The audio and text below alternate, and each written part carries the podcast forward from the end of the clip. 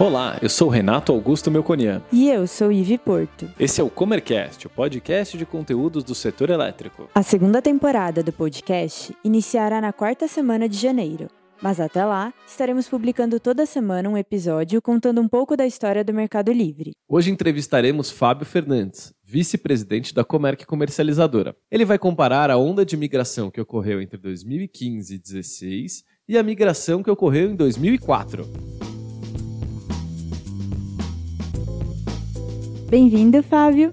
Oi, obrigado. A gente tinha parado no último podcast, no racionamento que ocorreu em 2001, que o Zoom explicou um pouco de como era o mercado nessa época. Fábio, eu queria começar te perguntando qual a diferença entre a onda de migração entre 2015 e 2016 e as migrações que ocorreram em 2004. Bom, primeiro tem uma diferença é, bem grande do tipo de consumidor que migrou para o Mercado Livre na primeira onda de migração comparado com a segunda. A gente teve na segunda onda, entre 15 e 16, uma maciça migração de consumidores ditos especiais, né, que são aqueles consumidores menores e que só podem é, consumir energia de fonte renovável.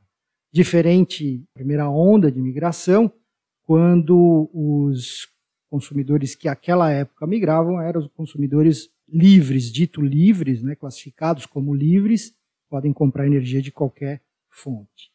Mas acho que o fundamental na primeira, o que você tinha era uma oportunidade para grandes empresas, o mercado era muito mais restrito, era desafiador também, porque o mercado livre de energia elétrica não era tão conhecido, não era tão difundido, e você tinha uma condição de preço muito baixa, o que ajudava. Na segunda onda, é, o que a gente observou foi que a gente tinha todas essas condições, quer dizer, primeiro um mercado mais aberto, né? Você já tinha muito mais consumidores, principalmente os consumidores especiais, como eu disse antes, que foi, é, migraram maciçamente. Você tinha uma condição de preço interessante, mas uma coisa preponderou ali, eu acho, foi o fato de que nessa época a gente estava vivendo o início da recessão econômica. Então, ali se juntava, primeiro, uma questão de mercado mais desenvolvido, né, bem mais conhecido, por todos os consumidores. É, não era tão novidade, não era um bicho de sete cabeças, né? ninguém tinha aquele medo de ficar sem energia se mudasse o fornecedor. Você tinha uma condição de preço interessante, mas além de tudo isso, a gente tinha a condição de que a gente estava entrando numa recessão. E numa recessão, todo corte de custo deve ser feito é, é benéfico. E os empresários buscaram isso custo dessa transição é muito baixo. Basicamente, você tem um custo da alteração da medição, e só custo bem baixo, 5 mil, 10 mil reais. Esse é um investimento que o empresário tinha que fazer para poder ter uma redução aí média de 15 a 20% no seu custo. Eu acho que a diferença está aí. Primeiro, resumindo, o tipo de consumidor, consumidor é menor, de uma carga menor, e o outro componente, a né, outra diferença foi a questão da crise como uma solução, a crise econômica, é também uma solução para se tentar reduzir custo e, enfim, manter emprego, manter produção, esse tipo de coisa.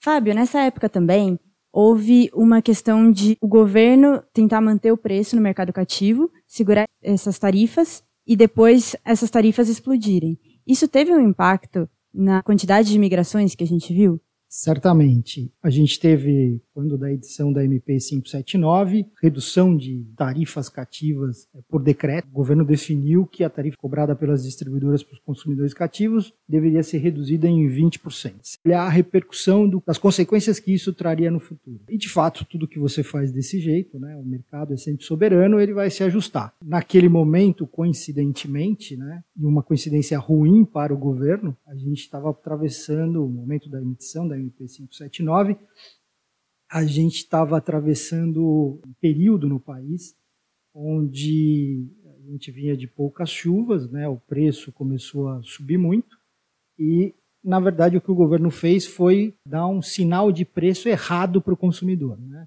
Se você tem uma pressão de custo para a sua matéria-prima, você não pode reduzir o preço. Né? Você está dizendo o seguinte, consumidor, use energia elétrica à vontade, porque os preços agora estão mais baixos. E, na verdade, o que estava acontecendo era o inverso. Né? A gente tinha uma situação onde a gente estava com um volume de chuvas abaixo do normal, já vinha durante uns, alguns meses com um volume de chuvas abaixo do normal e a base do nosso sistema de geração de energia elétrica ainda é hidráulica, quer dizer, baixando os reservatórios cada vez mais, porque não tinha chuva, e você baixando a tarifa cativa por decreto, quer dizer, dando um sinal errado. Obviamente, o que aconteceu? Logo em seguida, foi necessário se acionar a termoelétrica, isso veio para o preço, o preço acabou subindo no ano seguinte, ou nem um ano, né, no começo do ano seguinte, ao da edição da MP 579, a gente teve uma média de reajuste de 50% no preço das tarifas cativas. Com distribuidoras, uma delas especificamente chegou até uma elevação de 80%. Quando você baixou o preço por decreto, você sem dúvida nenhuma inibiu a migração de consumidores. Né, o mercado livre ficou muito menos competitivo.